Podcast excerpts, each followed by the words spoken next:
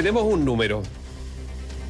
Hasta el viernes, la cantidad de fundaciones que estaban, eran objeto, eh, objeto de investigación por parte del Ministerio Público eran 37. Desde el viernes a hoy lunes, que estamos a 7 de agosto, el número ha subido. 47.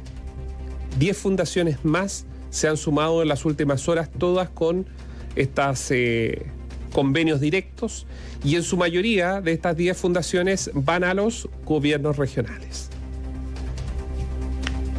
Bueno, la justicia tendrá que determinar cuáles de, estos convenios, estos traspasos de, de plata se ajustan o no se ajustan la legalidad, digamos. Lo que pasa es que técnicamente todos tienen la base de la legalidad. El, argumento va a ser, mira, no, no estaba prohibido.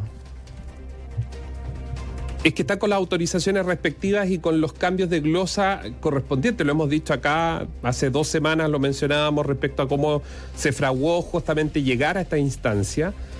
Y es estructuralmente esa decisión que se toma es la que lleva a que esto sea una especie de caja pagadora donde hoy, yo creo de una forma bastante honesta, más allá de todas las críticas que se puedan hacer, que las hay, por cierto, y ya vamos a entrar de lleno a eso, es Rodrigo Díaz de decir, ¿sabe qué? Aquí hay una responsabilidad política que yo tengo que pagar.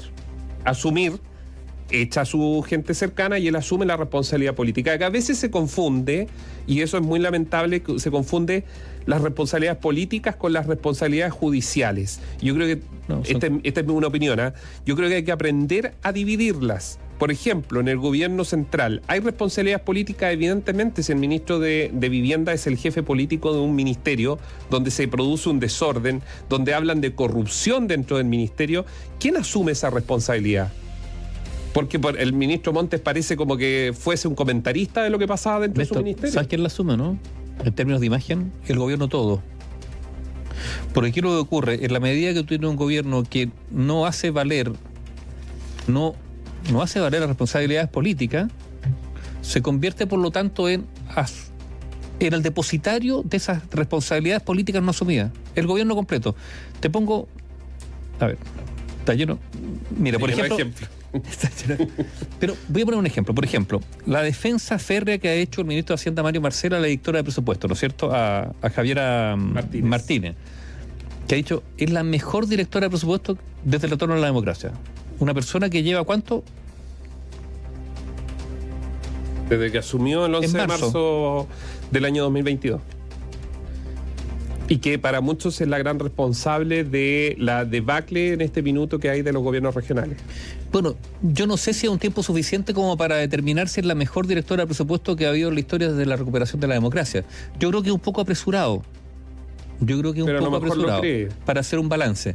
Pero esas defensas corporativas tan férreas, yo creo que al final lo que demuestran es simplemente debilidad. Eh, abro un paréntesis sobre la clave política, Néstor.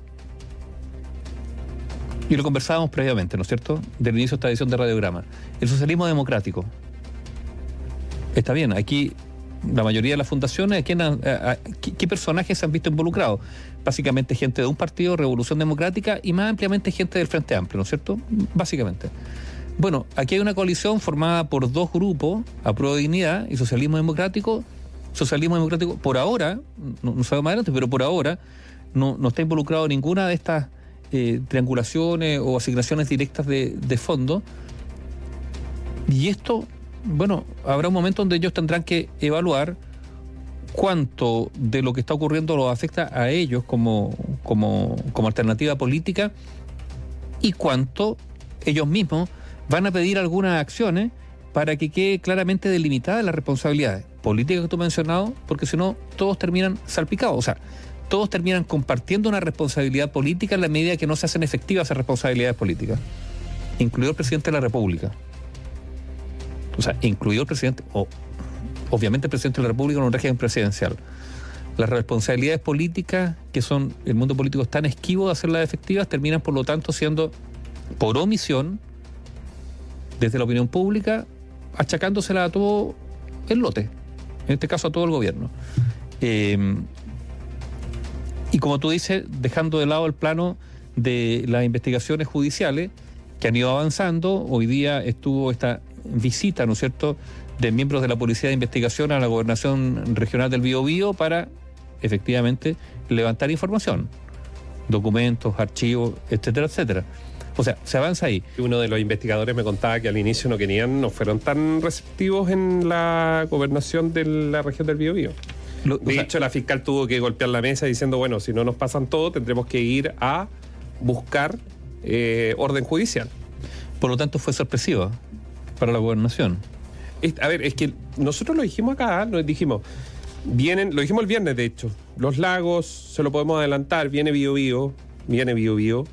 Luego eh, quedan dos regiones que todavía, obviamente, tenemos que ver lo que va a pasar en Antofagasta, pero también está lo que está pasando en Arica y Talca, eh, que también están en el radar de la justicia. A ver, Después viene Aysén y, y, se va sumando Magallanes con investigaciones que van dando ya ciertos frutos.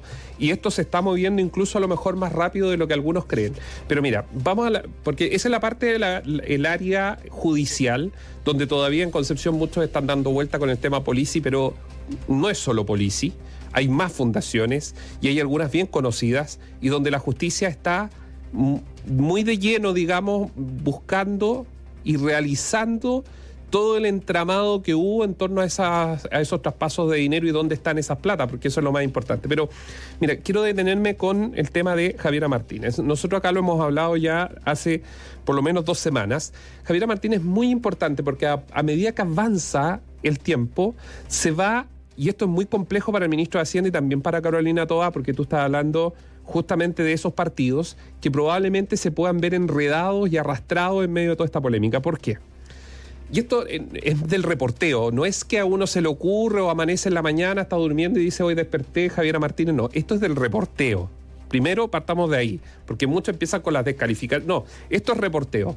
Aquí ya informábamos en Radiograma que el 9 de agosto del año 2022 el propio presidente de la República, Gabriel Boric, en Frutillar, con el lago Yanquihue de fondo, daba clara alusión o felicitaba en ese momento a Javier Martínez por haber llegado con los gobernadores regionales a un acuerdo respecto al presupuesto que era el presupuesto que había dejado el gobierno anterior, el de Sebastián Piñera, respecto a algunos cambios que se tenían que hacer en la closa. Pero además fue el inicio de un proceso para la entrega de recursos a partir del año 2023 que usted lo ha escuchado, una serie de parlamentarios, incluyendo el oficialismo, han dicho se bajaron todas las barreras para las transferencias directas y también para el otorgamiento de recursos a instituciones que no tenían por qué haber llegado plata, porque básicamente ahora la Fiscalía podría determinar que era proselitismo político y usted comprenderá que ahí se van a ir todos, tanto la autoridad como el de la fundación, imputados y probablemente formalizados obviamente y a juicio oral. El asunto, y volviendo atrás, es que se lo dijo el propio Contralor General de la República el pasado 11 de julio. Y lo dijo en una sesión donde estaba donde estaban las autoridades del gobierno. ¿Qué dijo el Contralor?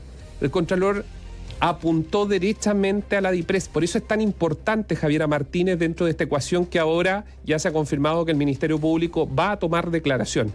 Yo los invito a que escuchemos duran nada, y se lo pongo al tiro en contexto, el Contralor Jorge Bermúdez cuando apunta y explica de una forma bien rápida por qué la DIPRES es responsable del fondo de todas estas transferencias que ahora están en el ojo del huracán. Entonces, ahí, aquí tenemos un problema, porque para pasar de la columna de la, de la izquierda a la de la derecha, tiene que haber modificaciones presupuestarias. O sea, yo para sacar dinero de inversión y pasarlo a transferencias como Gore, necesito una, una, modificación presupuestaria que, que autoriza la autoriza la DIPRES. ¿Qué es lo que quiere decir esto? Es un breve extracto de la comisión donde habían senadores, etcétera. Lo que está diciendo el Contralor es que ninguno de estos recursos, ninguno de estos recursos podría haber llegado a las fundaciones si no fuera porque Javiera Martínez en la DIPRES las hubiese autorizado. Y por eso es que se vuelve tan relevante, porque si alguien habla de mecanismo, es decir, una estructura generada donde esta estructura podría ser, Nivaldo, de buena fe. Sí. Ah, y por eso eso tendrá que aclararse de buena fe en el sentido de que Eh, los recursos ¿Cuál es la sean intencionalidad? ¿Cuál fue la intencionalidad? A ver, lo que dice lo que dice el ejecutivo es que esta fue una manera de incentivar la descentralización y la mejor y la mayor agilización. Lo que dicen ahora, porque al inicio habían dicho otra cosa, pero- han ido pero- cambiando el discurso. Pero argumento eso, ¿no es cierto? Una mejor ejecución, mayor flexibilidad. ¿Cuál es la contraparte? Una laxitud, por lo tanto, un- una rebaja de los estándares de fiscalización y que por lo tanto pudieron permitir, pudieron permitir una discrecionalidad abusiva, entre comillas, con finalidades políticas, para el uso de recursos que no tenían esa finalidad. Esas son las dos caras, digamos, ¿Y- de la misma ¿Y, por qué moneda. se genera eso? Porque esto es lo interesante de la investigación que se está llevando. Bueno, algo fácil. La imposibilidad de la ejecución presupuestaria del año. Como, como no habían gastado toda la plata, esto fue una especie de ventana para poder tirar los recursos a diestra y siniestra, porque al final, a ver, eh, ya, el gobernador Díaz reconoce que él tiene responsabilidad política en esto, de la, de la señora Polici y otras tantas más, pero eh, todavía nos queda escuchar qué van a decir el resto de los gobernadores regionales a los cuales se les había entregado esta plata para proyectos específicos, pues si las glosas estaban ahí. Y ahí, mira, bueno, reporteando todo esto uno se va quedando también con los términos, ¿ah? porque eh, hay, un- término muy interesante, porque finalmente esto era inversión, esto, estos recursos eran dineros de inversión de la región. Mire lo que le estoy diciendo, eran dineros de inversión y se transformaron, gracias a Javiera Martínez de la DIPRES, en transferencias directas a entidades privadas. O sea, era inversión para la región, pero a raíz de estos cambios de glosa que hubo, y que y aquí uno se nota, y perdón que insista en esto, Carolina Toda el otro día dijo que no hubo ningún cambio de glosa. Esto quiere decir que ni siquiera están estudiando con, al detalle dentro del Palacio de la Moneda las respuestas que están dando. El Palacio de la Moneda lo que tiene que hacer es ver la comisión del 11 de julio pasado del Contralor advierte y le señala con datos y con cifras sobre responsabilidad que esto es una responsabilidad política de quienes tienen que autorizar, por ejemplo, las transferencias de recursos. Bueno, a ver, aquí dos cosas. Uno es solo argumentos que uno podría decir atendible en medio, a ver, de, una gestión pobre. Si al final el argumento es, hay una gestión pobre que nos obliga a establecer un mecanismo para gastar lo que no pudimos gastar porque, porque hemos tenido una mala gestión y por lo tanto así garantizar o, o preservar el presupuesto para el próximo año. Eso uno. Pero la pregunta de fondo es si esto despeja la duda, la sospecha, si en virtud de ese mecanismo lo que se hizo fue aprovecharse de él, de esta laxitud que se generó, para financiar la política. A ver si, si el corazón está, tal como fue el caso Penta, tal como fue el caso Penta, que liquidó a una generación política en el sentido que la puso en el banquillo de los acusados. La pregunta es si no estamos ante un mecanismo que también pone en entredicho a una generación política en cuanto a el uso malicioso de un instrumento para financiar su política, al margen de la ley. Eso es, generando a través de las fundaciones eh, estructuras para financiar a activistas políticos a través de mm, recursos, tareas, pegas, cargos en las fundaciones, etcétera, y además una especie de copamiento, copamiento territorial con estas fundaciones, con trabajo en terreno, para ir reclutar militantes y mantener a, a algunos sectores, digamos, ligados a, a actividades partidarias a través de las fundaciones. No es más ni, me- ni menos mire, que eso. ¿cuál, cuál es la definición jurídica para terminar? A ver, sí está, sí está absolutamente prohibido destinar dineros, dineros públicos de todos ustedes, de quienes nos están escuchando, Nival, de Nivaldo, mío, de todos nosotros, dineros públicos al financiamiento de instituciones cuyo objeto, escuche bien, cuyo objeto es el proselitismo político, ya sea directa o indirectamente. ¿Qué quiero decir con esto? La estructura de la investigación propia del Ministerio Público podría tener ribetes probablemente que algunos políticos no han calculado. Porque así como están los testimonios de quienes tuvieron relación con la señora Polisi en la región del Biobío que les llevaba o las acompañaba a plantar un par de plantas y entre medio les hablaba de lo bueno que era el gobierno regional y las autoridades del gobierno regional, claramente se podría entender como un proselitismo donde hay dineros públicos que, están, que fueron utilizados con ese fin. Tendrá que la justicia determinarlo. Pero si eso es así, nos queda todavía para rato respecto a eh, conocer denuncias, investigación y, por cierto, también los juicios orales que llegarán. Que van a llegar. Van a llegar. Solo por ahora, ¿qué podemos adelantar? Región del Biobío.